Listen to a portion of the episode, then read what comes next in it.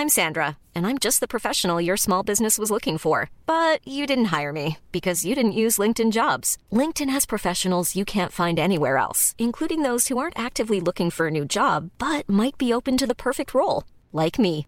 In a given month, over 70% of LinkedIn users don't visit other leading job sites. So if you're not looking on LinkedIn, you'll miss out on great candidates like Sandra. Start hiring professionals like a professional. Post your free job on linkedin.com/people today.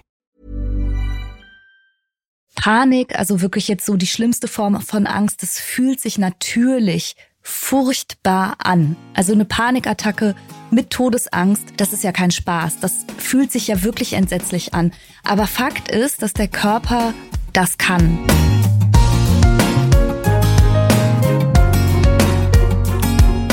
Klagen, lachen, klüger werden. Herzlich willkommen zu meinem Podcast Frauenstimmen.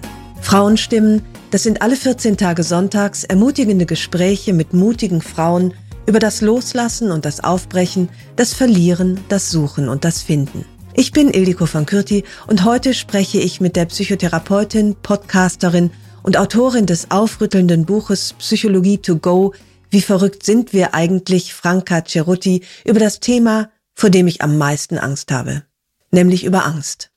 Und ich sage es lieber gleich, dieses Gespräch ist ungemütlich und sehr anstrengend für Menschen wie mich, die ihre Komfortzone besonders eines finden, herrlich komfortabel. Ich bin eine Vermeiderin und liebe den Weg des geringsten Widerstands. Dafür finde ich bei Franca Cerutti zwar viel Verständnis, aber sie betont leider auch immer wieder, der Weg geht mitten durch. Angst ist gierig und greift sich immer mehr von deinem Leben, wenn du sie lässt. Vermeiden ist nie eine Lösung. Schade eigentlich. Wir sprechen über Mut und Motivation, über falsche Intuition, übersensible Feuermelder und destruktive Gedanken und darüber, wie es gelingen kann, wieder Herrin im eigenen Haus zu werden. Und Franka erzählt von der inneren Oma und wie wichtig es ist, so zu leben, dass unser späteres Ich ein zufriedenes Ich sein kann. Ich wünsche euch viele Erkenntnisse und vor allem viel Mut, diese Erkenntnisse zu Taten werden zu lassen. Halt es aus und tu es trotzdem. Herzlich willkommen, liebe Franka Ceruti, in meinem Podcast Frauenstimmen. Ich habe Ihr Buch gelesen und es ist ja ein sehr, sehr unangenehmes Buch. ja, weil ich wollte jetzt eigentlich mich so richtig schön gemütlich mit Ihnen mal so ein bisschen über meine Ängste und Ängste generell und Depressionen auseinandersetzen. Dann habe ich aber leider in Ihrem Buch das Folgende gelesen. Nutze die Auseinandersetzung damit nicht, um den zentralen Punkt zu verzögern und zu verschieben. Das Rausgehen. Zu viel theoretisches Getüdel und cleveres Psychologisieren über die Angst führt dich nicht da hinaus. Der Weg geht, wie du weißt, mitten durch. ja. Und damit ist ja leider schon alles gesagt, oder? Ja, das tut mir leid, dass das so unangenehm wirkt. Und vor allen Dingen, ich habe ja auch Ihren Podcast verfolgt und weiß ja auch, dass das was ist, was, glaube ich, biografisch, wenn ich das recht erinnere, so ein bisschen vielleicht eine Vaterstimme in Ihrem Ohr klingen lässt. Ja. Wenn ich das richtig weiß, hat er jetzt Ihnen gesagt, hier, Eliko, du musst das machen, bevor du Angst hast. Angst ist dazu da, überwunden zu werden. Das hat mir so mhm. viel Angst gemacht. Das verstehe ich. Aber ich rede in meinem Buch natürlich auch wirklich über Angststörungen. Mhm. Und da muss man einfach sagen, als Verhaltenstherapeutin, dass wenn man eine Angst wirklich loswerden will, weil sie lebenseinschränkend ist oder weil sie einen darin behindert, das zu tun, was man eigentlich möchte, dann ist das eben der Weg tatsächlich. Und ich weiß, dass ganz viele Menschen gemütlich auf der Couch liegen und ein Buch lesen und hoffen, dass das von innen ganz viel Wirkung entfaltet und dann eben, aber genauso wie ich es dann auch geschrieben habe, dadurch eigentlich den wesentlichen Punkt außer Acht lassen, nämlich sich dann auch mal den unangenehmen Emotionen zu widmen. Ja. Und das kann man eben nicht anders machen. Ja, und es ist ja nicht nur so, dass sie auf dem Sofa liegen und es gemütlich sich machen, sondern durchaus ja auch Therapien machen und frühe Kindheitserinnerungen aufstöbern. Das ist mir so klar geworden. Ich mache wirklich seit Jahrzehnten eigentlich Therapien mhm. und dass das auch eine Form der Vermeidung sein kann. Dieses, wie Sie es nennen, theoretische Getüdel, dass einen das im Grunde abhalten kann von dem Handeln, weil man ja. sich ja immer sagen kann, nee, ich mache ja ganz viel. Ich bin ja schon in Therapie, was soll ich denn noch machen? Ja, und das erlebe ich aber tatsächlich so und höre das natürlich mhm. auch oft. Also ich erlebe das als riesige Diskrepanz, weil Angststörungen eigentlich sehr gut zu behandeln sind und ehrlicherweise sogar schnell. Und gleichzeitig erlebe ich es in der Praxis natürlich genauso, wie Sie sagen, dass Menschen sich da Jahre und Jahrzehnte mit rumplagen und formal auch in die Therapie gehen mhm. und dann da aber keine Fortschritte passieren, denn je nachdem, über welche Angst wir reden, ist das immer auch damit verbunden, dass man dann rausgeht, dass man dann die unangenehmen Sachen tut, dass man dann rauskommt aus der Vermeidung. Und wenn die Therapie zum Bestandteil der Vermeidung geworden ist, ist es natürlich ein Problem. Das ist so interessant, dass das tatsächlich der Fall sein kann. Das fand ich irgendwie ganz augenöffnend, dass man nicht fein raus ist damit, nur weil man sich auseinandersetzt, theoretisch, sondern ja, wie wenn man beim Autofahren nur die theoretische Prüfung macht. Ja. Irgendwann muss man trotzdem fahren. Ne? Das war ja, klingt so banal, aber ich, für mich war das wirklich eine sehr, sehr unangenehme Erkenntnis, dass Therapie eine Form von Aufschieben des Tuns sein kann. Ja, ja, tatsächlich. Aber ich glaube, das ist so ein bisschen der Idee geschuldet, dass eben zunächst von innen ganz viel wachsen muss. Mhm. Und dann fühlt es sich ganz unproblematisch an. Also dann irgendwann werde ich von innen her so gestärkt sein oder so mutig oder so gereift oder so durchtherapiert, dass es mir dann keine Probleme mehr im Außen bereiten wird. Und dieser Punkt wird halt aber nicht erreicht sein. Also einfach nie. Und es wird eher umgekehrt ein Schuh draus, dass man mutiger wird oder auch die Angst verliert, wenn man sich ihr stellt und wenn man die Dinge mit Angst trotzdem tut. Ja, und das finde ich eine Unverschämtheit. Also irgendwie auch so eine, so eine Produktenttäuschung, dass man sagt, ich gehe doch in Therapie, um es mir letztlich leichter zu machen. Also wie Sie sagen, eigentlich erhofft man sich doch durch diese therapeutische Auseinandersetzung und Begleitung, dass es irgendwann auf einmal dann gut ist. Mhm. Aber die Konfrontation erspart man sich ja trotzdem nicht.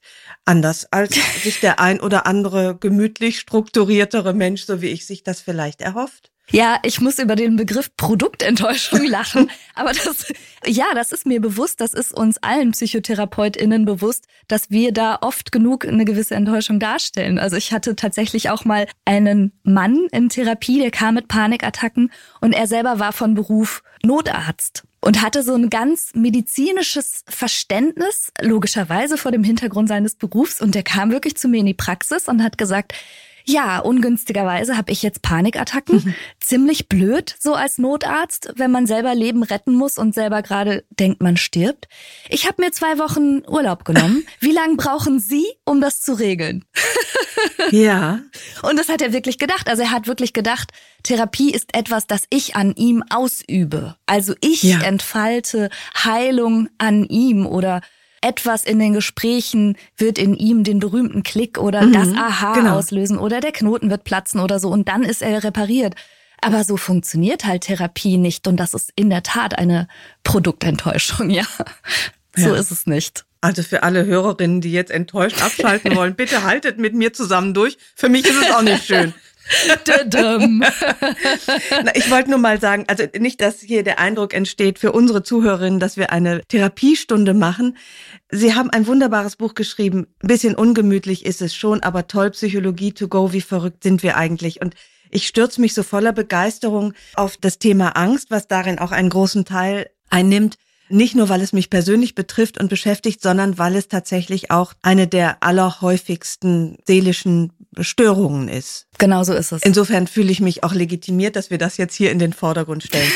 also Sie behandeln drei große Störungen. Ich nenne es jetzt mal Störungen, auch wenn Ihnen der mhm. Begriff nicht ganz angenehm ist. Mir auch nicht. Oder wie können wir es nennen, worüber wir hier sprechen? Ja, also tatsächlich ist es so, dass in unseren Fachbüchern und überall, auch in der International Classification of Diseases, überall wird von Störung gesprochen. Aber das ist natürlich mhm. schon irgendwie ein stigmatisierender Begriff. Mir behagt der nicht. Ich habe mich in meinem Buch immer so ein bisschen rumlaviert und ich rede häufig einfach zum Beispiel von seelischen Schieflagen oder Krisen oder Ausnahmezuständen. Aber formal gesprochen sind es tatsächlich psychische Störungen ja. oder Erkrankungen. Dann bleiben wir bei dem Begriff, einfach weil es ja auch stört, mhm. also auch denjenigen, der es hat.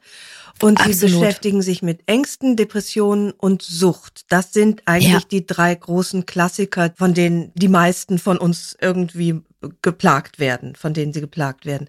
Und ich habe, das ist so eine grundsätzliche Frage, die mir immer wieder begegnet und auf die ich noch nie eine befriedigende Antwort bekommen habe. Die gibt es vielleicht auch nicht. Braucht man, um eine dieser Störungen zu überwinden, also um die Angst zu überwinden, nicht genau das, was einem fehlt, nämlich Mut, braucht man zur Überwindung einer Depression nicht genau das, was einem fehlt, nämlich Tatkraft, und zur Überwindung von Sucht das, was einem fehlt, nämlich den ausgeprägten eigenen Willen. Mhm. Wie kann das gelingen? Also letztlich liegt ja mentale Gesundheit, psychische Gesundheit immer in einer ausgewogenen Mitte. Es geht nicht darum, von einem schüchternen, ängstlichen Menschen zum allermutigsten, allerselbstbewusstesten Menschen zu werden, sondern sich in kleinen Schritten auf eine Mitte zuzubewegen, auf eine Ausgeglichenheit sozusagen, die einem ja im Rahmen der psychischen Erkrankung abhanden kommt. Und das ist ein kleinschrittiger Prozess, der natürlich auch ganz individuell ist und den ich immer mit meinen Patienten und Patientinnen jeweils in der Therapie, ja, abstecke. Also bis wohin wollen wir kommen, bis wohin wollen wir gehen und wie kann das gelingen? Ich glaube, es gibt keine allgemeingültige Antwort darauf, aber es geht schon in die Richtung. Also wenn man sehr ängstlich ist, geht es wahrscheinlich darum, trotz Angst Dinge zu tun, die einen mutiger werden lassen. Und trotz Depressionen die Aufmerksamkeit auf das zu lenken, wo man doch sowas wie Freude in sich spürt oder einen Nachhall in sich spürt und dann davon mehr zu integrieren. Und wenn man eine Alkoholabhängigkeit hat, und das ist richtig schwer, weil wir dann natürlich auch noch diese biochemische Komponente haben, noch viel stärker wegen der Suchtmittelabhängigkeit, dann die Tatkraft in sich zu kultivieren. Also es ist schon richtig, dass es darum letztlich geht. Trotzdem, entschuldigen Sie, dass ich daraus so rumreite, weil es mir so ein Rätsel ist, wie man, man kommt aus einem Problem nur heraus, indem man etwas hat was einem fehlt. Also, ne, sei mutig, um deine Angst zu bewältigen. Das ist doch ein mhm. Widerspruch in sich. Eigentlich heißt es ja nicht von Anfang an sei mutig, sondern es heißt tust trotz Angst. Und das finde ich ist ein kleiner Unterschied. Also, ich glaube, wenn man sich jetzt gerade, wenn man eine Angststörung hat, aus vollem Herzen darauf einlässt, die Angst eben nicht mehr zu bekämpfen, was ja viele Menschen tun. Ne? Die haben das Gefühl, die Angst ist über mich hereingebrochen und jetzt muss ich die bekämpfen und unterdrücken yeah. und loswerden. Und stattdessen zu sagen, das mache ich alles nicht, sondern ich akzeptiere das jetzt erstmal, dass es so ist. Und dann mache ich aber die Dinge, die ich vorhabe, trotz Angst, ohne explizit Mut in mir zu spüren. Mhm. Sondern ich akzeptiere, dass sich das schlimm anfühlen wird ich akzeptiere, dass ich vielleicht eine Panikattacke erleiden werde oder das Gefühl habe, irgendwie verlasse ich gerade meinen Körper vor lauter Angst oder so. Und da ist noch gar nicht unbedingt Mut da. Aber indem ich sowas häufiger mache und bewältige und dann auch merke, ich überstehe das, ich kann das, mein Körper kann das, dann kommt vielleicht langsam wirklich so ein explizites Gefühl von Mut oder sowas wie, yeah, Herausforderung mhm. oder so. Das heißt aber, der erste Schritt, egal aus welcher Angst jetzt, also sei es die Angst, äh, einen Vortrag zu halten oder auf eine Party zu gehen, durch einen Tunnel zu fahren, egal wovor man sich fürchtet, der erste Schritt ist immer sozusagen sehenden Auges in die Hölle gehen. Ja, also das kann ich auch gar nicht ja. beschönigen. Und ich verstehe, dass viele Menschen sich von der Therapie wünschen, das abzumildern. Und das gelingt vielleicht insofern, als wir natürlich im therapeutischen Prozess vermitteln. Es gibt ja sowas auch wie Angst vor der Angst, insofern, dass viele Menschen denken, ich habe so eine starke Angstempfindung, so eine Panik, die schadet mir körperlich oder ich könnte einen Herzinfarkt bekommen, ich könnte in Ohnmacht fallen, ich könnte einnässen, ich könnte erbrechen. Also es sind ja ganz viele Ängste mit dem Gefühl der Angst an sich verbunden. Und darüber sprechen wir natürlich auch ganz viel und nehmen diese Ängste zumindest aber es wird niemals so sein, dass jemand aus drei Therapiesitzungen geht und sagt, ach, jetzt nehme ich das alles ganz locker, sondern es geht schon ja. wirklich drum, ja. in Kauf zu nehmen, dass es sehr unangenehm werden wird. Also, und das mhm. ist auch egal, über welche Angst wir reden. Wenn jemand eine Phobie hat vor Tunneln oder vor bestimmten Tieren oder so. Wie gesagt, man kann das in der Therapie alles ein bisschen vorbesprechen, Ja. aber niemand geht dann da rein und findet das angenehm oder plötzlich unproblematisch. Ja, es gibt ja Menschen, ich denke da an jemanden speziellen, die überhaupt nicht bereit sind, viel auszuhalten. Also ich zum Beispiel bin so ein total verwöhntes Einzelkind und ich hatte immer das Gefühl, die Welt müsste sich mir eigentlich zu Füßen legen und alles gelingt so ohne Anstrengung. Und andere Leute sind ja anders. Ich weiß, ich habe einen Freund von mir, der sehr, sehr starke Flugangst hat. Und dann habe ich ihn gefragt, als verwöhntes Einzelkind, ja, warum fliegst du denn dann überhaupt? Das Ja. war für mich eine naheliegende Frage. Und der schaut mich an, ja, sagte, ja, weil ich muss. Also er musste auch beruflich fliegen. Das gibt's für mich gar nicht. Ich, ne, also ich sozusagen, ich bin immer dann jemand, der sagt, nö, ich muss ja nicht, wenn es mir so unangenehm ist. Also ne, es gibt so Nicht-Aushalter. Wie kann man denn denen noch ein bisschen mehr Zunder unterm Hintern machen? Naja, das Problem mit den Nicht-Aushaltern ist vielleicht, dass die sich irgendwann an einem Punkt wiederfinden, wo sie, wenn sie ganz ehrlich sind, eben nicht mehr das machen, was sie möchten oder was ihnen Spaß machen würde oder was sie erstrebenswert fänden, weil die Angst irgendwann bestimmt, was sie tun und was sie nicht tun. Und das ist ja häufig eine irrationale Angst, ne? Also gerade Flugangst. Und ich sag wirklich nicht, jeder Mensch muss fliegen oder so. Aber wenn wir uns mal ganz streng angucken, ist die Fahrt zum Flughafen rein statistisch gesehen gefährlicher als das Fliegen an sich. Also kann man sagen, Flugangst ist eine irrationale Angst. Und wenn man beruflich fliegen muss und weiß, es ist eine irrationale Angst, die mir das schwer macht, dann finde ich natürlich die Herangehensweise jetzt aus therapeutischer Sicht zu sagen, also widme ich mich mal der irrationalen Angst, die mich blockiert, anstatt mein Leben um die Angst herum zu basteln und dadurch aber der Angst eben auch ganz viel Gewalt über mein Leben zu geben, finde ich dann schon vernünftig. Also im Sinne von, da auch mal wirklich drauf zuzugehen und dem Drachen ins Auge zu schauen. Ja.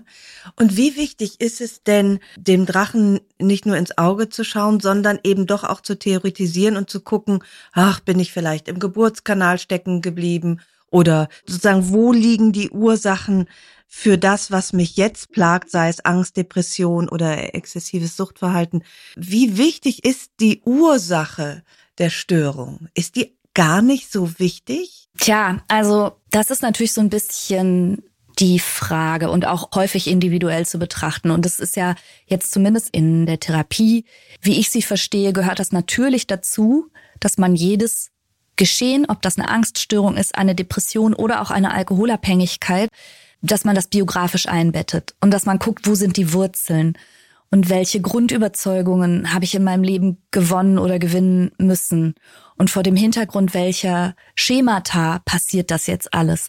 Gleichzeitig liegt da nach meinem Dafürhalten manchmal auch so ein bisschen so eine Gefahr drin, dass nämlich Menschen erwarten, na, wenn ich die Ursache kenne oder wenn ich es einmal verstanden habe, dann ist es damit gelöst. Ja, genau. Und das ist eben Mhm. auch nicht der Fall. Gehört es trotzdem zum Prozess, das Verstehen der Ursache? Oder kann man sich das im Grunde sparen und sagen, ich fahre direkt durch den Tunnel oder ich gehe direkt auf die Riesenbühne, weil letztlich ist es ja egal, woher es kommt. Wichtig ist, dass ich es jetzt in der Gegenwart bekämpfe oder nicht bekämpfe, sondern angehe. Hm. Wie gesagt, das ist, glaube ich, sehr verschieden. Ich bin als Verhaltenstherapeutin natürlich stärker mit meinem Fokus im Hier und Jetzt und in der aktuellen Problembelastung von Menschen. Und es gibt ganz häufig den Umstand, dass Menschen schlicht und einfach nicht mehr genau wissen oder nicht mehr genau herleiten können, woher etwas kommt. Und dann wird's halt auch schnell spekulativ. Oder selbst wenn sie es wissen, also ich hatte eine Patientin beispielsweise und die habe ich in meinem Buch auch geschildert, die hatte eine sehr stark ausgeprägte Hundephobie und sie wusste halt ganz genau, woher das kam. Aber die reine Kenntnis zu wissen, woher was kommt, löst es ja nicht. Dadurch Ja. ist es ja immer noch nicht verschwunden, sondern der Punkt, okay, und was machen wir jetzt damit, der bleibt ja bestehen. Also selbst wenn ich weiß, ich bin im Geburtskanal stecken geblieben oder ich hatte eine sehr schwere Kindheit oder ich hatte wahnsinnig invalidierende Erfahrungen mit meinem Vater und so weiter und so weiter, macht's ja nicht weg. Es ist Ja. gut, das zu wissen und das einzusortieren, aber dadurch ist im Zweifelsfall ja noch gar nichts gelöst. Wofür ist es dann gut, das zu wissen? Ach, ich glaube, als Mensch einen guten Überblick über sich selbst zu haben, Mhm, finde ja. ich grundsätzlich ganz erstrebenswert. So, Ja. ich finde die Selbsterforschung und auch so das Gesamtbild zu verstehen und nicht nur die einzelnen Mosaiksteinchen schon wertvoll in sich. Mhm. Ich meine halt nur, dass da nicht unbedingt die Lösung drin liegt. Ja, es erspart einem nicht die Konfrontation in der Gegenwart mit dem Symptom letztlich. Nee, genau. Wenn du eine Alkoholabhängigkeit hast, dann kannst du natürlich und solltest deine Biografie beleuchten, deine Erfahrungen, wie mit Frustration umgegangen wird, die Kommunikation innerhalb deiner Herkunftsfamilie und so weiter. Das kann man alles machen, aber nichts davon hilft dir in der Sekunde, wo du am Supermarktregal vorbeigehen musst. Ja. Sondern da geht's dann halt wirklich drum, im Hier und Jetzt auch das Symptom zu bearbeiten. Ja, das verstehe ich. Es ist auch ja mit der Angst so letztlich das Wissen um die Herkunft erspart einem nicht äh, die Konfrontation, nicht den Entzug vom Suchtstoff oder eben nicht äh, die Angst genau. auszuhalten oder bei einer Depression eben auch nicht das ja wieder sich äh, schwer hochrappeln zu müssen. Mhm, genau, das ist das und das kann einem halt auch kein Therapeut, keine Therapeutin mhm abnehmen. Ja, ach ja, es ist unerfreulich. es tut mir so leid, so desillusionierend unterwegs zu sein. Ja, ist es auch. Und mir tut vor allen Dingen leid, dass ich so lange gebraucht habe, das zu begreifen, dass mhm. einfach es keinen Weg um die Konfrontation herum gibt. Ja. Lassen Sie uns, wir sind ja sofort irgendwie in Medias Res gestolpert, einmal zurückgehen zur Diagnose sozusagen, wie viel verrückt ist eigentlich noch normal? Also wie ordnet man sich richtig ein und sagt, ist das schon verrückt oder noch im Rahmen des Normalverrückten? Ja, gerne. Also das ist eine Frage, die bekomme ich natürlich ganz häufig gestellt und deshalb habe ich die auch in meinem Buch vorangestellt. Also was wirklich noch normal ist und was schon in Anführungsstrichen verrückt ist, dafür haben wir ja diese International Classification of Diseases zum Beispiel. Wir haben auch noch andere Manuale, aber da setzen sich Wissenschaftler aus der ganzen Welt zusammen und sagen oder versuchen einen Konsens zu finden, welche Symptome in welcher Anzahl und in welcher Stärke müssten denn vorliegen, um bei einer Person eine Diagnose zu stellen. Mhm. Und man muss natürlich sagen, das ist immer auch so ein bisschen dem Zeitgeist unterworfen. Ja. Und auch zum Glück wird das immer wieder überarbeitet. Immer wieder ist das einem Wandel unterworfen. Und gibt Sachen, die gelten heute als psychische Erkrankung, die gab es früher schlicht und einfach nicht, die waren nicht im Bewusstsein. Und es gibt Dinge, die wurden als gestört in Anführungsstrichen angesehen und waren auch als Störung klassifiziert, die wir heute als solche Störung gar nicht mehr bewerten würden. Ne? Also können Sie da ein Beispiel sagen, was es neu gibt und was es nicht mehr gibt? Also neu ist zum Beispiel sowas, also relativ neu wie Glücksspielsucht oder auch Online-Spielsucht. Ah, ja. Natürlich, Logisch, ja, klar. Mhm. Ne, Hat es früher nicht gegeben.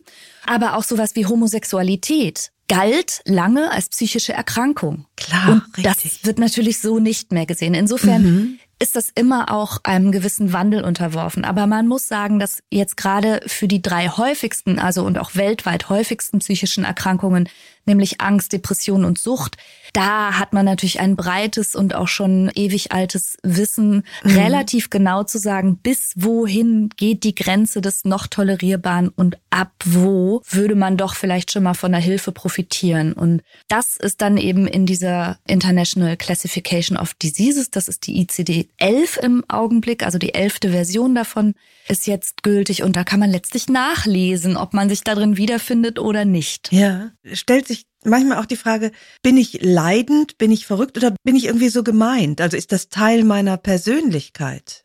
Ja, und das finde ich auch eine, eine wichtige Frage und auch eine super relevante Frage. Also insbesondere zum Beispiel bei Menschen, die eine Depression haben, die sind damit häufig so lange unterwegs, dass sie das wirklich mit ihrem Charakter verwechseln, dass sie denken, ich bin halt so. Ja. Und das fand ich ganz eindrucksvoll. Ich habe mal mit Thorsten Sträter darüber gesprochen, der ja sehr offen mit seiner Depression umgeht und der hat gesagt, ich habe aus dem Fenster geschaut und ich habe diese ganzen Leute da draußen ihr Leben leben sehen und Fahrrad fahren und mit dem Hund gehen und dachte, wie könnt ihr das alle schaffen? Wie könnt ihr einfach so leben? Ich bin halt so nicht. Mhm. Und er dachte wirklich, das sei sein Charakter und er sei so gebaut. Und in Wirklichkeit war diese Antriebsverarmung und der Interessenverlust, den er erlebt hat und auch die Leidenschaftslosigkeit, aber auch die Kraftlosigkeit natürlich Ausdruck einer Erkrankung. Und das ist schon wichtig, da mal genauer hinzuschauen. Ja. Ist das eigentlich noch normal, wie ich das empfinde? Ja.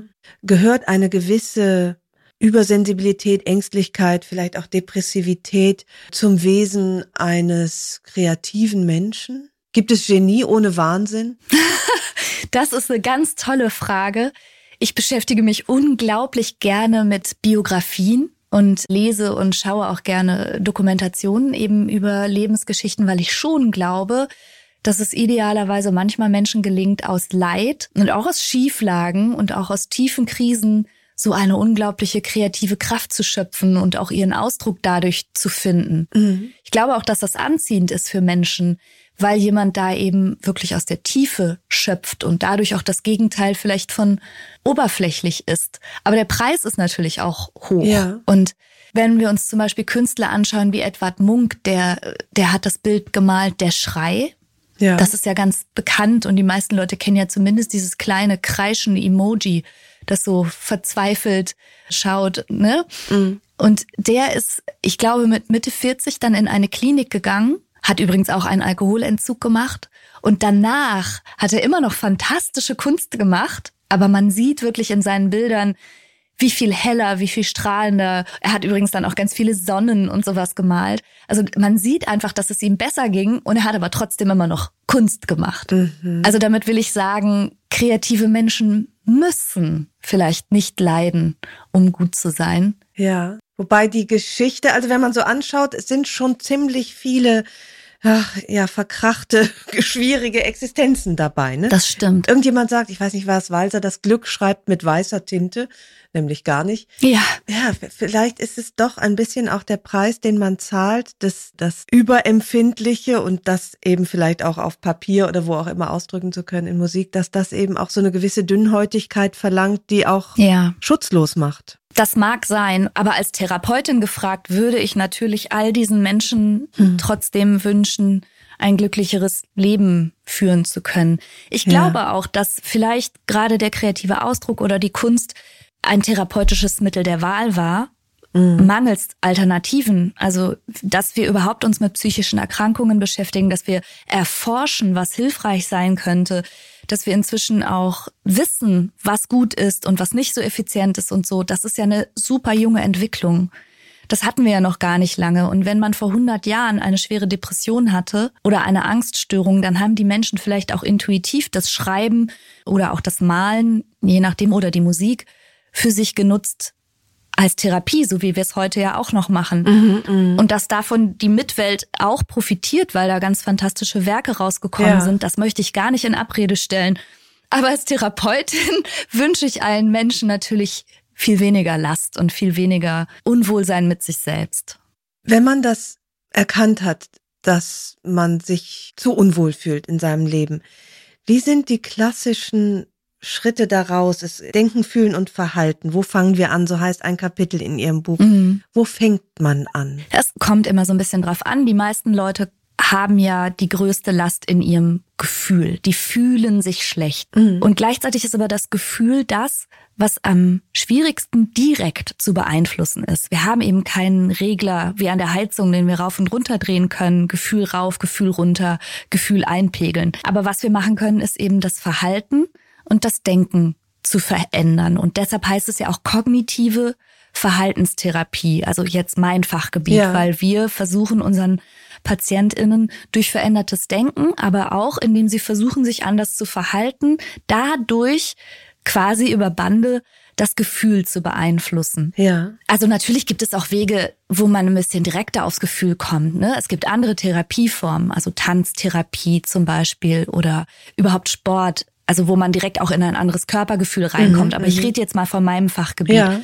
Und das ist häufig so ein Hand in Hand gehen eben von ausprobieren. Also mal neue, neues Denken ausprobieren, neues Verhalten ausprobieren. Also das ist ein Prozess, den man selbst auch machen kann, ne? Ja.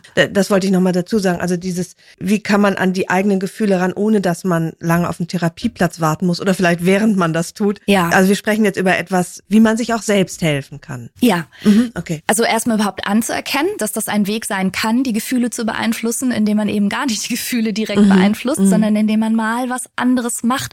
Und das ist ganz viel einfach wirklich ausprobieren. Also mal aus den normalen Routinen auszubrechen und Sachen bewusst anders zu machen und dann in sich hineinzufühlen, wie fühlt sich jetzt das an? Geht das in die richtige Richtung? Kriege ich da was anderes zu packen?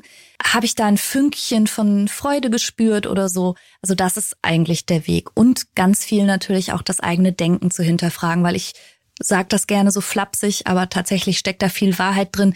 Hinter jedem blöden Gefühl steckt ja häufig auch ein blöder Gedanke. Ja. Und vielleicht kann ich den Gedanken verändern. Vielleicht ist der einfach nicht wahr. Vielleicht tut er mir nicht gut. Vielleicht ist der uralt und irgendwann mal in mich hineingesickert, aber nie wahr gewesen. Und solche Gedanken, die kann man natürlich auch selber aufspüren. Ja, ich liebe ja diesen Satz, den ich irgendwo gelesen habe, äh, glaub nicht alles, was du denkst. Genau. Gedanken sind nicht Wahrheiten. So ist es. Und wenn man jetzt vermutet, mh, hm, vielleicht ist der gar nicht wahr. Was mache Mhm. ich dann mit so einem Beispielgedanke? Was ist so ein klassischer, falscher Gedanke, den die meisten von uns wahrscheinlich in ihrem Kopf als unliebsamen Mitbewohner haben? Nicht eingeladen, zahlt keine Miete und so ein Messi-Mitbewohner im Hirn. Genau. Ja, also so ein klassischer Gedanke, den ganz viele Menschen mit sich rumschleppen, ist zum Beispiel der, ich bin nicht gut genug. Und der plöppt in Ja. tausend Situationen auf und fühlt sich wahr an. Ne? Ist ja ein alter Mitbewohner. Denkt man den wirklich so, ich bin nicht gut genug oder kommt er in Verkleidungen daher? Der kommt in tausend Verkleidungen daher. Können Sie da noch mal so ein paar sagen? Man weiß ja, so viel hat man ja auch immer in Ratgebern gelesen, dass man nicht denken darf, ich bin nicht gut genug. Ich glaube nur, dass der auch anders klingen kann. Aber der kann zum Beispiel ja auch so klingen wie, ach, da bin ich nicht der Typ für. Ah ja. Oder nee, da habe ich keine Lust drauf oder so. Ne? Also manchmal denkt man ja sowieso den Gedanken nicht als solchen ganz bewusst, sondern es bleibt so vorbewusst. Man sagt zu Dingen Nein oder lehnt irgendwas ab oder zieht sich irgendwo aus der Affäre.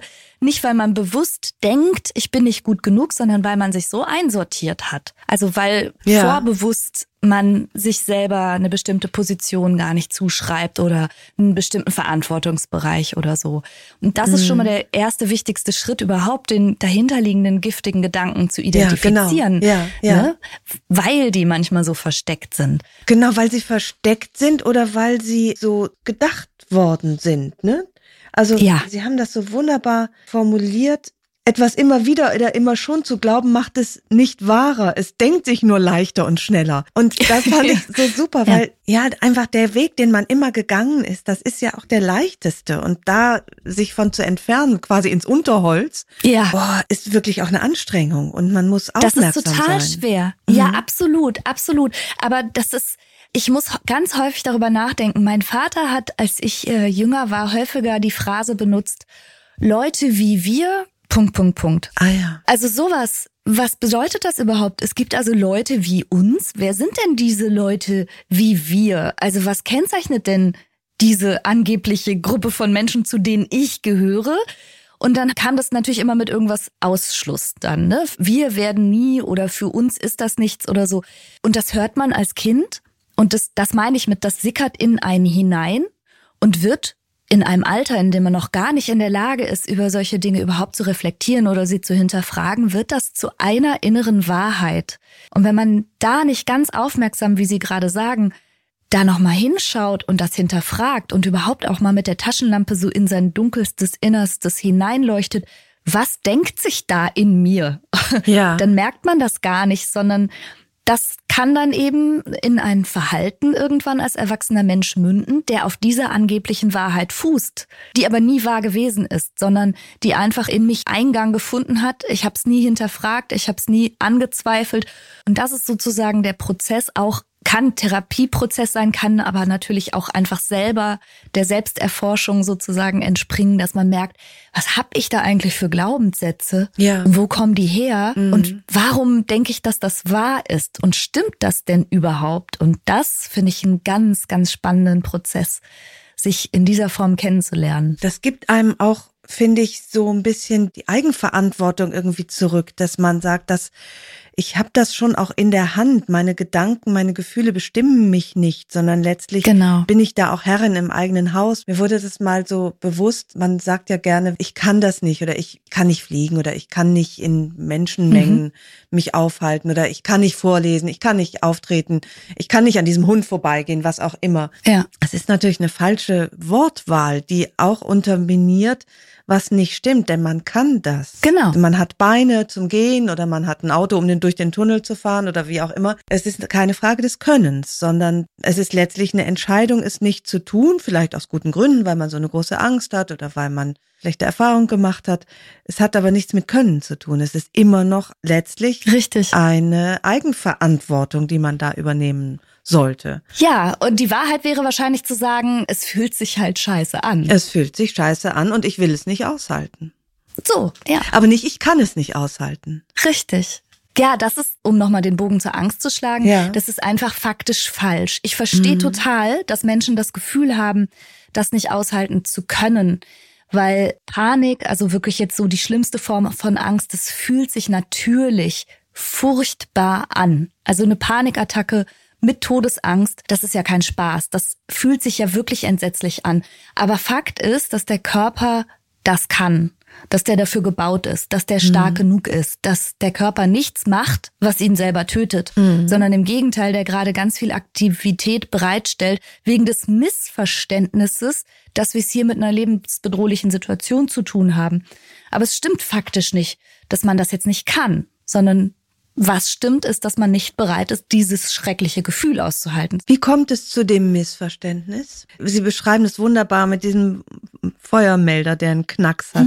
So wimmelt eh vor, von tollen Bildern in Ihrem Buch. Ich will noch ein paar gleich ansprechen. Aber wie kommt es zu dem Missverständnis, Angst, Panik? Ah ja, da gibt es ganz verschiedene Wege rein. Und das mit dem Feuermelder, wie ich das in meinem Buch beschreibe, das ist, glaube ich, ganz gut übertragbar auf. Also wir reden ja sowieso über verschiedene Arten von Ängsten. Ne? Es gibt Phobien, es gibt Panikstörungen, es gibt die generalisierte Angststörung. Also es gibt ja sowieso nicht die Angst. Aber ganz allgemein gesprochen kann man sich das wirklich vorstellen, als hätte man einen Feuermelder in der Küche hängen und der hat halt einfach einen Knacks und springt viel zu früh und viel zu empfindlich an, obwohl man nur Nudeln kocht zum Beispiel. Also, Ja. ne? Und man hat da einfach nur ein bisschen Wasserdampf in der Küche und schon macht der Feuermelder Alarm.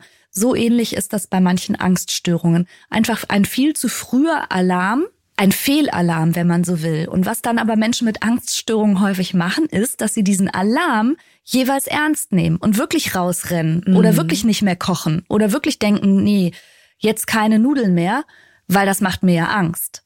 Ja. Beziehungsweise dann geht der Alarm an. Obwohl man natürlich eigentlich, wenn wir bei dem Feuermelderbeispiel bleiben würde, sagen würde, nee, nee, der Auftrag ist eigentlich, den Feuermelder zu kalibrieren, weil Ja. der offensichtlich unbegründet dauernd Fehlalarm macht. Ja. Mhm, Und wie es dazu kommt, das ist halt ganz verschieden. Da kann es konkrete Auslöser geben, wie bei meiner Patientin mit der Hundephobie. Aber manchmal ist es auch sowas familiäres, also dass man bestimmte Ängste wirklich einfach schon beobachtet und gelernt und übernommen hat und nicht weiter hinterfragt. Manchmal ist es eine Fehldeutung, also gerade auch bei Flugangst ist es, glaube ich, das ist ja schon auch mit Körpergefühl verbunden, zu fliegen, ne? also beim Starten, beim Landen und natürlich, dass wir alle wissen, wenn ein Flugzeug mal verunglückt, dann ist das in den allermeisten Fällen tödlich. Und ich verstehe, dass der Gedanke einem nicht behagt und dass man da natürlich entsprechende Filme auch vielleicht gesehen hat, die dieses Katastrophenszenarium füttern. Und dann unterscheidet der Kopf auch nicht mehr, ist das denn sehr wahrscheinlich oder statistisch gesehen häufig, sondern das macht dem Kopf dann einfach Angst und dann geht der Alarm an. Und dann geht es eben daran, diesen Feuermelder etwas zu desensibilisieren. Und da sind wir wieder bei der Konfrontation. Ne? Genau. Also wenn ich jetzt einen kaputten Feuermelder in meiner Küche habe und der springt an, obwohl ich nur Nudeln koche, dann würde ich ja auch nicht rausrennen und sagen, der Alarm hat recht und ich koche nie wieder Nudeln. Ja. Sondern ich Ja. würde sagen, nee, natürlich koche ich weiterhin Nudeln, weil Nudeln kochen ist kein Anlass für einen Feueralarm und dann würde ich mal das Gerät von der Decke schrauben und mir mal angucken, was damit eigentlich los ist, Ja. dass der dauernd aufjault. Ja. An dieser Stelle eine Feuermelder-Anekdote. Ich habe meinen, der übersensibel war, den habe ich dann, dachte ich, nee, der ist nicht mehr in Ordnung, den habe ich dann weggeschmissen. Und dann fing der nachts in der Mülltonne draußen an zu piepen und hat die ganze Nachbarschaft geweckt. Also so viel Oh. zu meinem persönlichen Feueralarm. Ja, ich bin auf das Feueralarm-Ding gekommen, weil wir tatsächlich in der Praxis sehr hohe Decken haben, so über vier Meter. Und da ist auch so ein Feueralarm angegangen. Und es war so wahnsinnig laut. Und ich bin dann mit Stuhl und Leiter und Besen, habe ich versucht, Genau. das Ding von ja, der. Decke runter So haben wir, glaube ich, alle schon irgendwo gestanden mit Stuhl und Besen. Ja. Aber der Impuls ist, rauszurennen, weil es wahnsinnig Ja, laut ja, ist. Und dafür ist der eigentlich gebaut. Der ist dafür da, dein Leben zu retten. Also eigentlich ein gutes Ding. Und ein gutes Ding ist unsere Angst ja auch. Die warnt uns, die rettet unser Leben. Nur wenn die Angst dauernd anspringt, obwohl faktisch nichts ja. ist oder jedenfalls nichts, was den Alarm rechtfertigt. Das ist irgendwie zu gut gemeint, ne? Das ist zu gut gemeint. Ja. So viel Leben retten brauchen wir alle gar nicht. Ja. Also die Angst, ursprünglich war sie sinnvoll. Jetzt hat sie sich aber irgendwie in unseren komplizierten Gehirn vertüdelt. Ja. Dann bleibt nichts als das auch ein Wort, mit dem ich mich sehr schwer tue, Akzeptanz. Akzeptanz und Konfrontation. Akzeptieren ist das nicht eine Form des, na dann hab ich's halt, gut, dann koche ich lieber keine Nudeln mehr, weil ich akzeptiere, dass ich eben diese Ängste habe und damit leben muss und die Quellen umgehen muss? Also akzeptieren ist ja nicht resignieren. Mhm. Akzeptieren würde für mich nicht bedeuten, dann koche ich halt keine Nudeln mehr, sondern akzeptieren würde für mich bedeuten, ja, dann koche ich halt Nudeln und akzeptiere, dass es dann laut wird für einen Moment. Ach ja, Mist, so rum hatte ich es noch gar nicht gesehen. Stimmt, ist natürlich auch eine Form. ja. Genau, das ist der, der dann trotzdem fliegt, weil er sagt, ich muss ja, der akzeptiert ja, die Angst. Und der akzeptiert, dass er das mit Angst tun wird. Der, der resigniert Und wieder ein Aha-Erlebnis für mich. Richtig, so rum geht's ja auch. genau. Ja, also ich verstehe das. Der Begriff ist für viele Menschen schwierig, weil wir das eben häufig gleichsetzen mit einer gewissen Art von Resignation und Aufgeben. Mhm. Und für mich stellt aber Akzeptanz eigentlich den Startpunkt dar, der Selbstermächtigung, zu sagen, ich kämpfe nicht gegen etwas an, sondern ich akzeptiere jetzt erstmal, dass es da ist. Und ich bemühe mich um ein Verständnis, ich bemühe mich um das Gesamtbild. Ja, klar, wenn es nötig ist, ich gucke in meine Biografie, ich versuche die Wurzeln all dessen zu ergründen. Aber vor allen Dingen komme ich raus aus dieser, ja, wie soll ich sagen, also viele Leute haben ja sich selbst gegenüber fast so eine kriegerische Haltung oder ihren Symptomen gegenüber. Ja. Auch einschließlich Selbstabwertung, Selbsthass, Verurteilung wegen der Symptome und so. Und all das meine ich eigentlich, wenn ich von Akzeptanz spreche, da rauszukommen, sondern erstmal die Sachen einfach so zu nehmen, wie sie jetzt halt sind. Und dann gucken wir weiter. Aber nicht zu resignieren und zu sagen, ja, dann habe ich's halt und koche nie wieder Nudeln. Ja. Ich habe mich immer gegen das Wort Akzeptanz gewährt, weil ich dachte, warum mhm. soll ich denn was akzeptieren, was ich schrecklich finde oder was ja, verstehe worunter ich leide, bis ich dann meinte begriffen zu haben, ich weiß nicht, ob das stimmt, vielleicht können Sie mir das sagen, dass Akzeptanz im Grunde eine Form des ganz klugen und passiven Widerstandes ist. Also so wie Sie vielleicht sagen, es ist der erste Schritt zur Veränderung, dass man akzeptieren gar nicht mehr sieht, als ich strecke alle Viere von mir, sondern indem ich es akzeptiere, schaffe ich die Bedingung, es zu verändern. Ja, genau so würde ich das sagen. Das finde ich Super. Und das ist ja eine Revolution, also wie so eine stille Revolution. Genau. Und das hat mir geholfen. Das ist nämlich das Gegenteil von Aufgeben. Es ist ganz perfide hintenrum, mhm. nämlich doch noch seinen Willen kriegen. Naja, letztlich auch ehrlich gesagt, wenn wir zum Beispiel über Alkoholabhängigkeit sprechen, dann ist Akzeptanz ein absolut entscheidender Faktor am Anfang. Und das hat gar nichts mit alle Viere von sich strecken zu tun, wenn man sagt, okay, ich akzeptiere, ich habe wirklich eine Alkoholabhängigkeit. Ja. Dann ist das ja idealerweise ein Startpunkt und nicht ein Aufgeben, sondern es ist eine Anerkenntnis. Es mhm. ist, wie mhm. es ist. Und es ist ein Problem. Ich habe ein Problem. Ja. ja. Ja. Also daher, aber ich verstehe das ganz grundsätzlich, aber das ist ja mit manchen Begriffen so, wo man sich dran reibt oder die im allgemeinen Sprachverständnis so ein bisschen was anderes bedeuten. Das ist mit dem Wort Störung so, da haben wir schon ja. drüber gesprochen, ist kein schönes Wort, steht aber so in den Fachbüchern. Mm, mm, ja. ja, Ne, umgekehrt auch mit dem, mein Buch heißt, wie verrückt sind wir eigentlich? Aber jetzt ist verrückt natürlich auch kein Fachbegriff, ja. sondern ich habe den benutzt als kleine Verrückung aus der Norm heraus und so. Mhm. Ja, verstehe ich, dass man manche Worte einfach nicht so gern hat. Ja. Nach der Akzeptanz kommt dann das, bei der Angst zumindest, das Nichtstun, nämlich da kommt wieder ein tolles Bild von Ihnen, die Gitarrenseite. ja. Ich, ich erbitte Erklärung. Ja, ganz viele Menschen, die auch schon mal Angst oder auch heftige Angst hatten, kennen das vielleicht. Die ist ja leider nicht zu stoppen, wenn sie einmal angeschlagen ist wie eine Gitarrenseite. Und sie vibriert auch noch eine ganze Weile nach wie eine Gitarrenseite. Und die Empfehlung ist, wenn wir jetzt schon über Konfrontation reden und wenn wir darüber sprechen, dass man idealerweise sich auch Situationen, die mit Angst besetzt sind, aussetzt. Und zwar so lange, bis man sich in der Situation wieder ruhig fühlt. Dann bedeutet das, dass man im übertragenen Sinne so lange stehen bleibt und auch nichts weiter tut, also wirklich nichts hm. macht. Also nicht flieht, nicht, nicht wegrennt, flieht. nicht den Notausgang genau. sucht oder rückwärts aus ja. dem Tunnel rausfährt oder so. Ja. ja. Genau. Bis die Gitarrenseite auch nicht mehr vibriert sozusagen. Ne? Also weil man sonst quasi ja doch wieder dem falschen Fluchtimpuls, ja. dem falschen Feueralarm wieder stattgegeben hat. Und da passiert ja dann Folgendes. Jedes Mal, wenn man auf diesen Feuermelder reagiert, es ist, als wäre der so ein selbstlernendes System, dann denkt er, boah, das habe ich gut gemacht. Leben gerettet ja. und springt ja beim nächsten Mal noch schneller an. Und das ist das, wenn man Ängsten stattgibt, werden sie in der Regel stärker. Wenn man viel vermeidet, hm. dann wird der hm. Lebensradius immer kleiner. Und das meine ich mit, man gibt der Angst immer mehr Macht. Und das mit der Gitarrenseite war darauf bezogen, warte, bis es wirklich nicht mehr in dir vibriert. Und solange tu einfach nichts. Boah, das ist wirklich schwer. Ne? Also wenn ich mir vorstelle, ja. jemand hat tödliche Angst vor Spinnen und sitzt ja. einem so ein dickes Ding auf der Hand.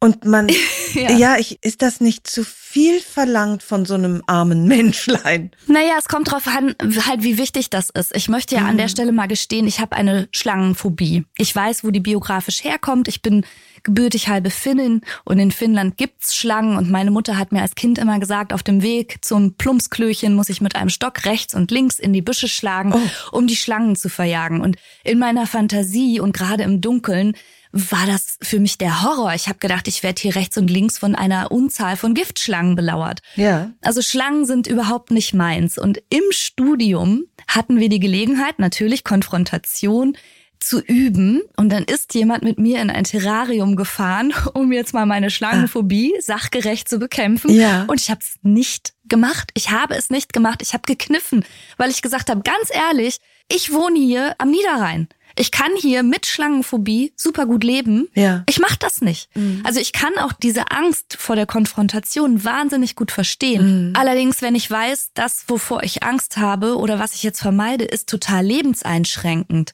und das möchte ich mir nicht nehmen lassen oder das behindert meine Lebensqualität oder so. Das sind dann so Sachen, da bin ich dann auch konsequent und zieh's durch, obwohl es mir super schwer fällt. Und ich hatte auch schon Panikattacken, sowohl beim Autofahren als auch einmal beim Skifahren. Also das sind so Sachen, so Geschwindigkeit ist offensichtlich nicht so meins. Ja. Da reagiert mein Gehirn schon mal empfindlich. Und das habe ich mir nicht nehmen lassen. Also da ziehe ich dann auch durch. Das mit den Schlangen, well, dann habe ich halt eine Schlangenphobie. Ja. Freundin von mir ist jahrelang jede Strecke über Landstraßen gefahren, weil sie so mhm. eine Angst hatte vor Autobahnen. Ja. Tja, was, was sagt man dann? Sagt man, komm jetzt, Angst ist dazu da, überwunden zu werden? Würde mein Vater sagen, stimmt ja auch. Irgendwie, ne? Also ja, vielleicht nicht jede ja, Angst, aber dann letztlich. Ich sag mal so, wenn ihre Freundin sich dadurch sehr stark behindert gefühlt hat oder sich gleichzeitig geärgert hat, dass sie für jede Strecke doppelt so lang braucht oder so, ne? Da gibt es übrigens Fahrschulen, die darauf spezialisiert sind, so Angstfahrer, also unter Fahrlehrerbegleitung einfach die ersten Stunden auf der Autobahn nochmal ah, zu ja. begleiten. Man kann das loswerden. Ja. Und es gibt auch therapeutische Praxen, die auf Fahrangst spezialisiert sind. Das muss man, glaube ich, ganz gut mit sich selber klären, ne? Also wenn man sagt, ich komme überall hin, wo ich hin will, fein. Oder ich habe Angst vorm Fliegen, aber ich muss auch nicht fliegen, fein. Und wenn ich sage, mhm. ich habe eine Schlangenphobie, aber hey, ich begegne hier, außer meine Kinder wollen unbedingt ins Terrarium, auch wirklich keinen Schlangen, dann ist doch alles gut. Da macht man sich aber, glaube ich, auch gerne mal viel vor, ne? Ja, da muss man halt ehrlich sein. Und dann auch über Landstraße ist doch eigentlich schön. So eine tolle Aussicht. Ja, ja, ne, dass man sich da irgendwie, ach was, ich muss ja nicht durch Tunnels fahren. Die Stunde, die mich das kostet, macht mir nichts. Ja. Sehe ich was von der Welt. Es ist natürlich dann auch sich die Ängste irgendwie schön zu reden, ist auch eine Vermeidungsstrategie. Ja, absolut. Und, und mhm. manche, wie weit geht das? Ja. Als nächstes sagt der Feuermelder dann, ach, einkaufen habe ich eigentlich auch nicht so gerne. Und Menschenmengen allgemein ja. habe ich eigentlich ja. auch nicht so gerne und U-Bahn-Schächte habe ich nicht mhm. so gerne und so. Und das meine ich dann irgendwie überlässt man immer mehr der Angst ja. das Sagen im eigenen Leben. Und das sehe ich natürlich kritisch. Dann. Ja, ja. Auch ein wunderbarer Satz in ihrem Buch, Angst ist gierig und greift sich immer mehr von deinem Leben, wenn du sie lässt. Ja. Oh, unheimlich. Ja, aber das ist halt so eine mhm. Beobachtung aus der Praxis, ja, ja, ne? Und ja. natürlich verstehe ich auch, dass insbesondere Angehörige das häufig dann gut meinen und dann den betroffenen Menschen auch vieles abnehmen oder sie dann halt begleiten und sagen, ja, komm, wenn dir das schwer fällt oder wenn du davor Angst hast, ich mach das für dich. Aber das gibt ja nicht nur der Angst oder eben dem zu sensiblen Feuermelder recht in dem Moment, sondern ich glaube, da steckt von Seiten der Angehörigen häufig auch so ein Gedanke dahinter, na, das wird sich schon widerlegen. Also ich überbrück das jetzt mal eine Zeit lang, gehe ich halt einkaufen, es wird schon wieder. Und das ist aber der Punkt. In der Regel gehen Ängste nicht von alleine ja. einfach wieder weg, wenn man ihnen das Feld so überlassen hat. Ja. Haben Sie ein paar, soll ich sagen, Aushalthilfen, also Motivationshilfen, sich in diese Hölle zu begeben des Aushaltens, was auch immer. Gibt's doch vielleicht irgendwas, was es ein bisschen leichter macht? Ja. Oder wie man es aushalten kann, eben auch zum Beispiel nicht wegzurennen, die Spinne da sitzen ja. zu lassen, nicht den Fluchtweg zu suchen, wenn der Alarm losgeht, sondern sagen, ich halt hier aus. Also mir persönlich, und ich bin aber natürlich auch, muss ich sagen, eher so ein etwas kühlerer, analytischerer Kopf. Ja. Aber mir hilft, dass ich mir zum Beispiel bewusst mache, naja, das wird jetzt nicht ewig dauern. Mir hilft die ganz klare Vorstellung davon, was überhaupt gerade in meinem Körper passiert. Nämlich, dass da jetzt gerade die Botenstoffe Adrenalin und Cortisol im synaptischen Spalt ausgeschüttet wurden. Aber wenn diese Bläschen sozusagen sich einmal entleert haben und das jetzt durch meinen Körper kreist, dann weiß ich, das fühlt sich jetzt unangenehm an und auch noch eine ganze Weile unangenehm an, aber die sind ja jetzt erstmal leer sozusagen. Also das, was ich jetzt fühle, ist Chemie in meinem Körper und das kann ich nicht mhm. rückgängig machen, das ist jetzt so. Ja. Aber ich kann mich darauf verlassen, dass das aufhören wird. Und zwar, so sagt die Statistik und die Forschung, in ungefähr na, zwölf Minuten. Lass es maximal 20 Minuten sein. Mhm. Und ich habe mhm. schon ganz üble Sachen 20 Minuten ausgehalten. 20 Minuten. Ich nicht. Da bin ich längst weg. ja? ja, jedes Theaterstück, was nach 20 Minuten noch nicht gut ist, da ah. sage ich, ich muss auf Toilette und komme nie wieder. Ehrlich? Okay. Bisschen ja, übertrieben, also, aber ich halt wirklich wenig aus. Na, ich finde, aushalten ist in manchen Fällen eine richtige Superpower tatsächlich. Ja, also, ja, ja. Aushalten und das kann man aber auch ein bisschen üben. Ja, ist es. Und dann mm, denke ich mir, ja gut, 20 mm. Minuten, das halte ich aus. Und dann mache ich mir auch bewusst, es ist nicht gefährlich. Also wenn wir jetzt über Angst sprechen, es ist nicht gefährlich, das schadet meinem Körper nicht. Mein mhm. Körper will mir gerade auch nicht schaden, sondern der will im Grunde mein Bestes. Wir haben hier nur ein kleines Missverständnis leider an der Stelle. Ja. Also ich denke viel darüber nach und spreche positiv mit mir. Ne? Also ich verfall mhm. auch nicht auf so ein inneres Selbstgespräch wie, oh Gott, oh Gott, wie schlimm ist das? Oder das fühlt sich schrecklich an, sondern ich wähle wirklich innerlich dann auch bewusst so Worte wie, ist jetzt nicht schön, aber ich schaff das oder mein Körper ist stark oder es ist gleich vorbei. Also ich rede positiv mit mir. Aber aushalten ist letztlich das, worum es geht und ich halte das wirklich für eine Superpower. Ist ein bisschen gegen den Trend, also ich weiß, dass so die öffentliche Wahrnehmung von Psychologie und so, wie man so sagt, so Pop-Psychologie geht ja ganz viel in die Richtung so Wellness und tu dir Gutes und pass auf dich auf und so. Mhm. Aber ich stehe durchaus drauf, aber das ist vielleicht auch meinem finnischen Naturell geschuldet, auch mal zu sagen, weißt du was, und dann machst du aber auch mal ein schönes Eisbad, gehst mhm. in die brüllend ja. heiße Sauna, danach mhm. ins Eis, dehn mal ein bisschen deine Komfortzone und üb mal Sachen auszuhalten. Du kannst das. Ja. Ich frage mich gerade, ich hatte neulich hier die beiden Karasek-Frauen zu Gast. Laura Karasek ist ungefähr 40 und hat Flugangst und hat hier mir vorgespielt, wie sie dann ist. Mhm. Und das war so schrecklich. Also, wie, ich kann, oh Gott, ich, kann, ich muss hier raus. Also, das hat sie so nachgespielt, dass ich schon selbst ohne Flugzeug mich sehr unwohl fühlte. Ja. Und ihre Mutter auch. Und ich mich frage, diese Erfahrung, die Laura dann macht oder eben andere Menschen, das geht dann irgendwann vorbei. Aber es ist ja keine gute Erfahrung. Also nur weil man etwas aushält, heißt das ja nicht, dass man sagt, oh, ja, geht ja vorbei. Aber bis es vorbeigegangen ist, war es so schrecklich, dass ich es auch nicht wieder erleben möchte. Also wissen Sie, ist es wirklich so, dass das Aushalten von entsetzlicher Angst mir dann ein gutes Gefühl macht? Also die meisten Leute, die ich so in einer Angst begleiten durfte oder begleitet habe, mhm. sind danach auch sowas wie stolz. Doch. Aber es war ein schreckliches Erlebnis. Ja, es kommt drauf an. Also ob man jetzt so den Peak der Schrecklichkeit nur ins Visier nimmt oder ob man auch als Gesamtgeschichte berücksichtigt, ja, es war schlimm und danach wurde es besser und danach wurde es noch besser und dann war ich ganz entspannt und dann bin ich eingeschlafen. Mhm. Und das meine ich mit, man soll ja so lange bleiben, bis die Gitarrenseite nicht mehr vibriert und auch die Laura Karasek wird wahrscheinlich bei einem 13-Stunden-Flug nicht 13 Stunden lang Schnappatmung haben mm, mm. und denken, oh Gott, oh Gott, ich muss raus. Ich höre schon an dem, wie sie es geschildert hat, dass sie offensichtlich keine besonders positiven Selbstgespräche führt in dem Moment. Nee, das kann man so sagen. Ne? Das ist die Drama Queen. Also sagt sie auch genau. von sich genau. selbst, deswegen sage ich es mhm. auch so.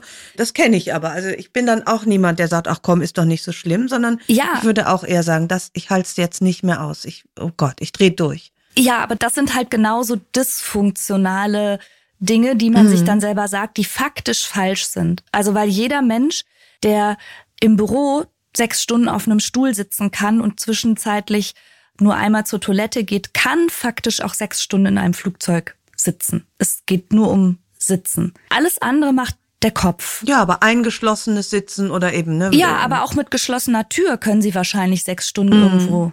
Sitzen. Was bedeutet denn eine geschlossene Tür? Das sind ja alles so irrationale, ja, ja. emotionalisierte Aufladungen, die man da selber im eigenen Kopf konstruiert hat. Ne? Also ja, zu sagen, und die muss man ich kann dekonstruieren. Ne? Ja, genau, ja. genau. Da sind wir jetzt bei dem anderen schönen Bild: Treckerspuren in der Hirnrinde.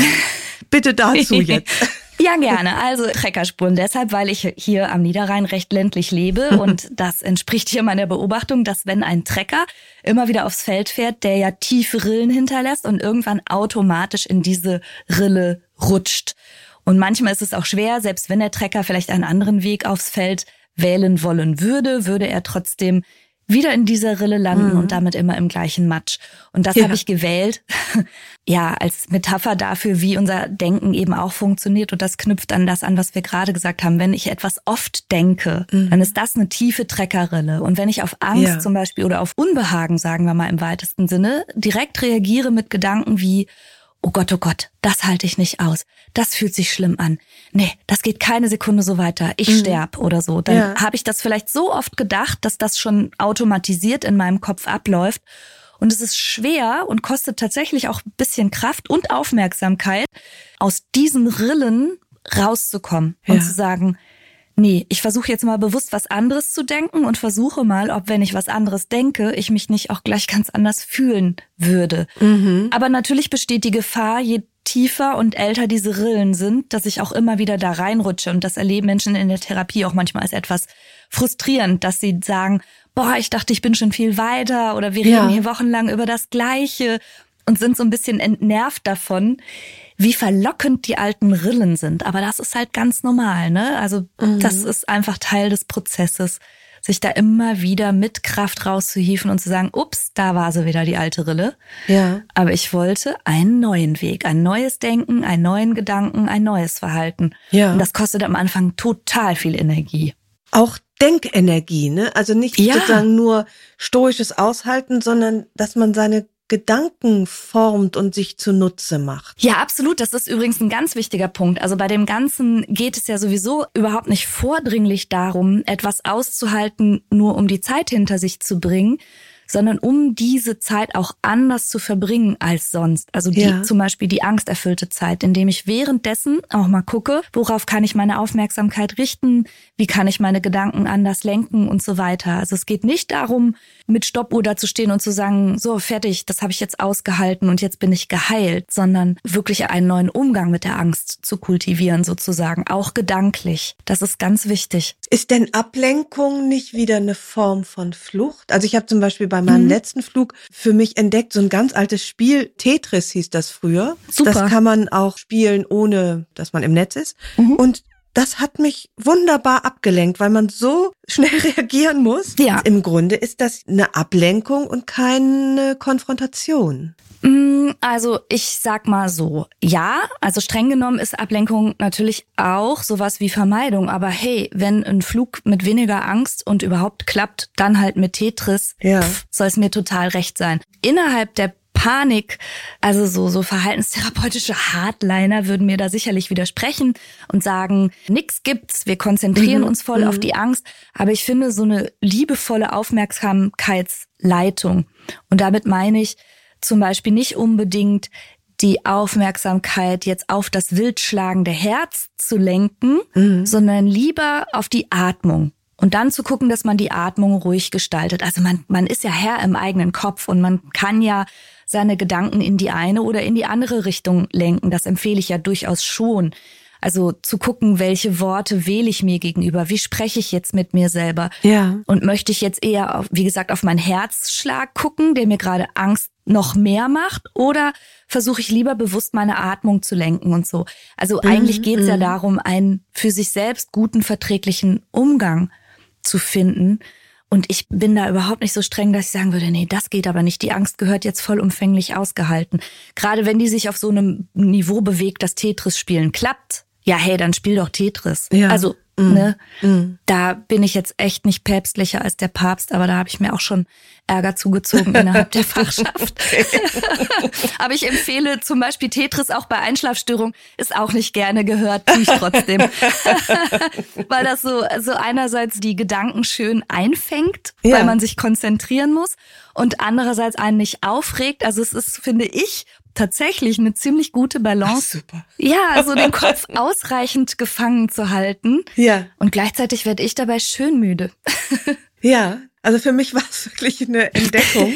Mir hat das irgendwie gut getan. Na dann, dann ist es super. Ja. Also manchmal darf man sich es ja auch ruhig ein bisschen leichter machen. Ja, lieber Himmel, natürlich, mhm. ja. Da sind wir jetzt, finde ich, bei der inneren Oma, die mir gut gefällt. Was ich noch nicht verstanden habe, ist, auf der einen Seite sprechen Sie vom wichtigen kontraintuitiven Verhalten, wenn nämlich die Intuition einfach nicht mehr stimmt bei ängstlichen ja. Menschen, bei psychisch gestörten, verstörten Menschen. Ja. Wo ist dann aber die innere Oma? Ist die innere Oma nicht die Intuition, die stimmende Intuition?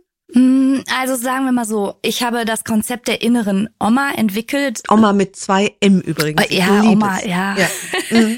Oma. Die, ich bin im Ruhrgebiet sozialisiert, ja, da darf die Oma Rheinland. heißen. so. Ja, Oma. Wer das nicht mhm. mag, der darf sie gerne Oma nennen. Ja. Also es geht nicht um Oder um Großmutter, Herr je, wenn es sein muss. Die Hanseaten dürfen auch Großmama sagen. Selbstverständlich. Also für uns ist es die Oma mhm. und es geht natürlich nicht um die reale Oma, die man mal hatte oder hat und genauso wenig wie es ja beim inneren Kind um ein reales mhm. Kind geht, sondern ich habe mir gedacht, es ist so, dass die psychologische Forschung zeigt, dass Menschen, die eine lebendige Vision von ihrem Zukunftsselbst haben, also von der zukünftigen Person, die sie ja tatsächlich, so Gott will, sein werden, mhm. dass die bessere Entscheidungen treffen, auch gute, ah langfristige mhm. Entscheidungen. Und wir wissen aber auch aus der Forschung, vielleicht ist das diesem Trend zum Hier und Jetzt und zur Achtsamkeit im Hier und Jetzt auch ein bisschen geschuldet, dass ganz viele Menschen keine besonders langfristige Perspektive einnehmen. Mhm. Und ich wollte durch das Bild der inneren Oma sozusagen diesen Anteil kultivieren, des älteren Menschen, der ich sein werde und der zurückschaut auf dieses Leben, das ich irgendwann mal gelebt haben werde. Ja. Und aus dieser Perspektive des Zurückschauens häufig ein bisschen klarer sieht, Prioritäten anders hat, Werte stärker vertritt und sich aber auch keinen Bullshit erzählen lässt. Und diese Sehr abgeklärte mhm. Oma-Perspektive, die könnte man vielleicht, so wie Sie gerade gesagt haben, so als die unverfälschte Intuition, die eben nicht durch Ängste überlagert ist oder durch irgendwelches, ja, was man sich halt erzählt, was aber falsch ist, sowas wie ich kann es nicht aushalten oder so. Meine innere Oma sagt dann jedenfalls, das ist doch Quatsch. Klar kannst du das. Ja, und zwar ganz liebevoll, ne? Ja, immer. Es ist auch letztlich dann zu deinem Besten. Hals aus und nachher wirst du froh sein ja, wir, die Oma hast. und ich, wir werden mhm. beide froh sein. Und ja. die Oma ja, die Oma mir dann innerlich auch, ja. auf die Schulter. Die Oma sagt, sagt tu's mir zuliebe. Ich werde ja. froh sein, ja. Ja, ja genau, mhm. weil es ja die Entscheidungen im Hier und Jetzt sind, von denen unser zukünftiges Ich zu 100 Prozent abhängt. Und deshalb dachte ich, das ist doch eine gute Idee, dieses zukünftige Ich in Form der inneren Oma als Anteil sozusagen, als ratgebende, weise innere Instanz direkt mal mit ins Boot zu holen und sie mal zu fragen, was sie davon hält. Und für mich ist die häufig sehr ermunternd. aber die macht mir auch Feuer unterm Hintern und lässt sich eben keinen Quark erzählen. Das gefällt mir total gut, die innere Oma. Ich stelle mir mich selbst gerade als so ein Mehrgenerationenhaus vor, ja. wo das innere Kind drin wohnt, das aktuelle Ich und die innere Oma. Genau. Und wir uns gegenseitig versuchen, eigentlich das Leben leichter zu machen. Ja, wäre das nicht schön? Das wäre schön. Natürlich ja. ist das aktuelle Ich das, was es handelt. Genau. Mhm. Und es kümmert sich um die inneren kindlichen Anteile und schaut manchmal zurück und gibt Trost und ermuntert und ermutigt, aber ab und zu auch mal nach vorne zu schauen und in die Zukunft zu schauen und da zu fragen, worauf möchtest du innere Oma, also mm. du zukünftiges ja. Ich eigentlich irgendwann zurückgucken. Rückblicken und sagen, ja. ach, das habe ich gut gemacht, oder? Und das gibt mir mm. oft ganz viel Mut oder lässt mich Dinge überwinden oder ja. also alles, was in meinem Leben auch mit Angst oder Zurückhaltung zu tun hat, da war meine innere Oma ganz maßgeblich dran beteiligt zu sagen, ja klar hast du Angst, na und? Do it anyway. Ja, ja, ja. Ach, die liebe ich. Die innere Oma finde ich super. Ich möchte jetzt zum Schluss die Stelle aus Ihrem Buch vorlesen, die ich am allerschlimmsten finde. oh Gott. Und damit den Kreis schließen. Etwas auszuhalten macht stark. Dennoch verlegen sich die meisten von uns aufs gemütliche Einkuscheln in der Komfortzone. Aushalten ist nicht beliebt, obwohl es uns in jeder Hinsicht weiterbringen kann. Falls du unter Ängsten leidest, ist das eine einmalige Gelegenheit, daraus viele individuelle Mutproben zu stricken, die dich selbstbewusster und stärker machen und dir ganz viel Energie geben. Die Bereitschaft, auch unangenehme Gefühle in Kauf zu nehmen und willkommen zu heißen, ist der Schlüssel zu einem selbstbestimmten, ausgeglichenen Leben. Mutig wirst du, indem du dir Dinge zumutest. Tu es trotzdem. Ja, dem ist leider jetzt eigentlich nichts mehr hinzuzufügen, oder? Das war die schlimmste Stelle, das ja. Das war die schlimmste Stelle. Und ähm, gleichzeitig so wirklich auch ermutigend, so wie auch dieses Gespräch. Und ich möchte mich ganz herzlich bedanken. Kann sein, dass ich demnächst jetzt mal einen Flug buchen werde, Uhu. aber mit Tetris. Ja, super. Ich fand es wirklich sehr bereichernd und ich hoffe auch, dass die ein oder andere verängstigte Zuhörerin jetzt auch, so wie ich begriffen hat, es geht nicht ohne Konfrontation und ohne es zu tun. ja. Nur drüber reden reicht nämlich nicht. Und nur Podcast hören reicht auch nicht. Leider nicht. Jetzt raus ins Leben. So ist es, ja. Also vielleicht mag die eine oder andere das schreckliche Buch mal zur Hand nehmen. Ja. Oder reinhören. Unbedingt. Ich empfehle es sehr. Auch das ist aushalten und nachher ist man stolz, dass man es geschafft hat. Super. Ich danke Ihnen sehr für das Gespräch.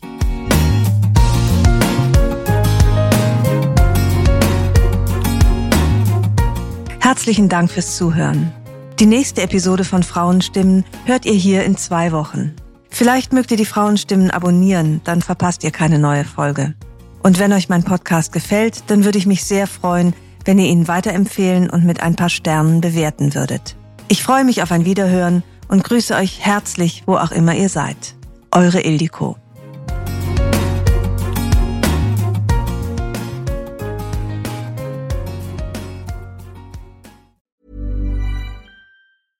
Even when we're on a budget, we still deserve nice things. Quince is a place to scoop up stunning high-end goods for 50 to 80% less than similar brands.